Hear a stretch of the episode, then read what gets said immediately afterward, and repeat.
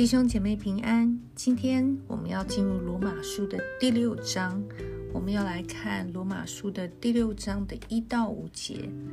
我为大家来读，这样怎么说呢？我们可以人在罪中叫恩典显多吗？断乎不可。我们在罪上死了的人，岂可仍在罪中活着呢？岂不知我们这受洗归入基督耶稣的人，是受洗归入他的死吗？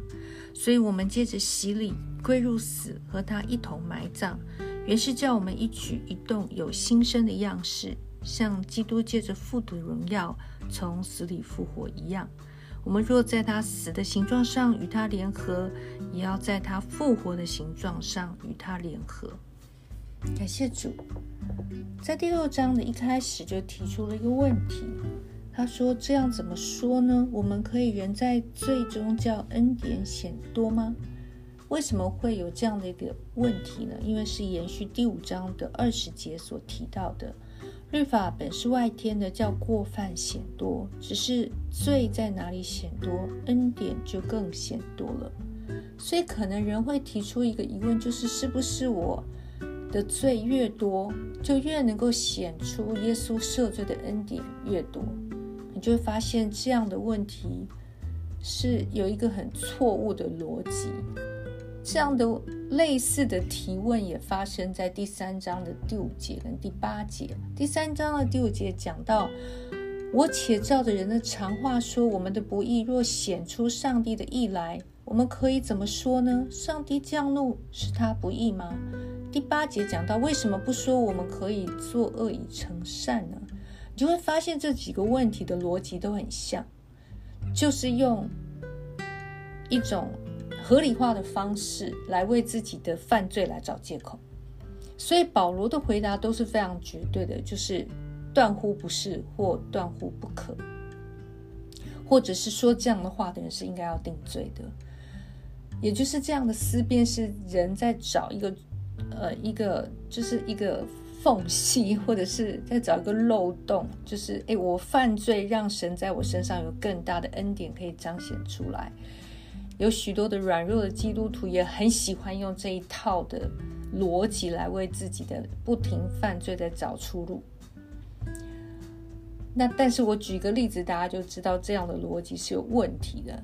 这样的谬论就好像，如果我是做儿女的，然后我故意去触犯家法，来衬托出哇，父母定的这个家法好有道理哦。或者是当父母饶恕我们，我们就故意去犯更多条家法，让他再更多几次来饶恕我们，显出哇，他们真的是好良善的父母。如果你是父母，你的小孩得罪你的时候，是用刚才这两套。来回应你，你会不会觉得他们简直就是知法犯法，而且不知羞耻的滥用了你的温柔跟宽厚呢？所以保罗才会在这里说断乎不可。为什么？因为我们这些因信称义的人，我们要去理解耶稣基督的恩典，是为了让我们能够成为一个新造的人，让我们脱离过去那个犯罪的旧的生命。所以保罗说。在第六章第三节，他说：“岂不知我们这受洗归入基督耶稣的人，是受洗归入他的死吗？”所以用保罗用受洗来说明什么叫做成为新造的人。首先，你就要受洗归入他的死，就是我们信耶稣基督是是为我们受死，所以我们要跟他一起同死，我们就能够领受。他复活的生命，也就是受洗，指的就是我们要跟耶稣同死，并且同复活。所以这里说，我们在罪上死的人，岂能在最终活着呢？什么意思？就是当你受洗的时候，你会发现有个有一个部分，如果在一个比较有这个受尽的池子的这样的教会受洗的话。有个动作，就是当你受洗的时候，你会整个人被，啊，被没没入这个水中。它在代表一件事情，就是我这个旧人已经跟耶稣基督同死，就是我这个曾经被罪恶捆绑、有着原罪的 DNA 的旧的生命，已经跟耶稣基督同定十字架，归入他的死。耶稣是怎么死的？耶稣是死透了，他埋在坟墓里三天，所以他死的有多么彻底，我们的这个救人也应该跟他一起死的有多么彻底。也就是对罪而言，我已经是一个死人了，所以罪的引诱对死人来说应该是一个无效的东西。撒旦没有办法叫一个死人去拜假神，去恨人。去做假见证，去觊觎别人的东西，因为这个人已经死了。所以，当我们受洗归入耶稣的死，就代表我的罪性已经丧失能力了。以前只要环境有诱惑，或者我们被别人刺激，哇，我们的这个思想就开始启动，我们的情绪就上来了，我们犯罪的行为就自然而然的就紧跟着做出来。但如今我已经跟耶稣一同死了，就代表这个被罪捆绑的生命已经没有办法被这些东西去激动它，因为它已经没有力量，也没有功能了。救的我已经不存在在这个世界上了。而救人死的目的是为了什么？是在第四节的后半段，原是叫我们的一举一动有新生的样式，像基督借着父的荣耀从死里复活一样。所以，我们的旧人死了，就可以让耶稣基督的复活的生命可以进来，让耶稣复活的生命来 take over 我的生命。所以，耶稣的思想、意念和蓝图就会成为我的思想、意念和蓝图。所以，我的一举一动就能够活出一个新造的人的样式，也就是耶稣基督的样式。所以，耶稣有多么圣洁、公义、恩慈、良善。我应该就能够彰显出他的属性。耶稣有多么大的能力跟权柄，我们也能够做比耶稣更大的事。这就是要做我们的一举一动有新生的样式，让让耶稣基督借着父的荣耀从死里复活的样子，可以在我们的身上被人看出来。所以你怎么去看一个基督徒？他真的是一个重生的基督徒呢？就是他的。行为，他的思想，他的表达有新生的样式，就是他已经跟他的旧的他已经不再一样了。他的旧的习惯模式，他的思想的那一套方法，他的逻辑，他习惯的表达都已经被更新了，就代表他已经有了耶稣基督复活的生命在他里面显露出来。所以在第五节，他说：“如我们若在他死的形状上与他联合，你要在他复活的形状上与他联合。什么叫联合？就是跟他合一。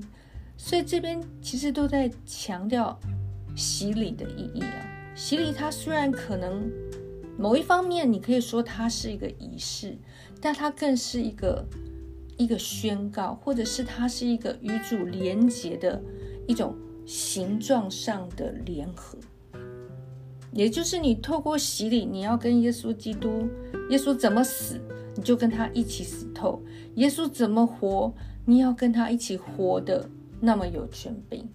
所以洗礼是一种宣告，就是你在向世界宣告，就是你这个人已经死了，那这个死掉的旧的你还有什么？要累积的呢？还有什么要去夸口的呢？因为你已经死了，你也在向撒旦宣告说我已经死了，所以撒旦对我已经没有任何的权利或任何的作用。因为本来我是一个被他捆绑的，如果有一个取死的，一个叫生命册，一个叫取死的册子的话，我的名字已经在这个册子上面完全出名了。他对我已经没有任何的影响力，他没有权柄来影响我了。因为我已经受洗归入耶稣基督了，而且你也在向神来宣告一件事情，就是从今天开始，你要为他而活，你的一举一动都是与耶稣基督复活的生命是联合的。所以，什么叫做爱主？就是你愿意向着老我死，你愿意向着耶稣基督是活着的，你愿意向世界死，但是你愿意为神的国度。而活，你愿意为神的国度而火热，所以求主帮助我们。我相信在我们当中，有些人你可能还在考虑要不要接受洗礼。洗礼它真的就是一个非常重要的信仰的告白，也是一个宣告。也是代表你愿意与耶稣基督同死同复活。如果是这样的死亡，一点也不可怕，因为这样的死是带出了一个极大的复活的能力在我们身上。这样死也代表你跟你的旧人旧事、旧的软弱、旧的捆绑一刀两断。在我们当中有很多基督徒，你已经受洗归入主的名下，但我们真的活出了新生的样式吗？也求神帮助我们，每一次当你面对要从你的旧人，还是要活出新人的时候，求主帮助我们再次与主的死跟活联合，好不好？我们最后一起来祷告，亲爱的耶稣，主啊，求主恩待我们，主啊，让我们不要走。一种自以为意或为自己犯罪找合理化理由的这种思想模式，所以我们总是为自己开一条小路，好像可以在里面很自由。主啊，救我们脱离这样的诡诈。但是主啊，恩待我们，让我们每一天，主啊，好像这段圣经所说的，我们能够与耶稣基督同死同复活。主啊，让我们。能够放下我们许多死不掉的，主啊，能够与你同死。但是我们每一天领受你的圣洁、公义、良善跟信使，让你复活的生命在我们里面活起来，也让我们能够见证在我们身上有耶稣基督的荣耀。谢谢耶稣垂听我们的祷告，我们将祷告是奉耶稣基督宝贵的圣名，阿门。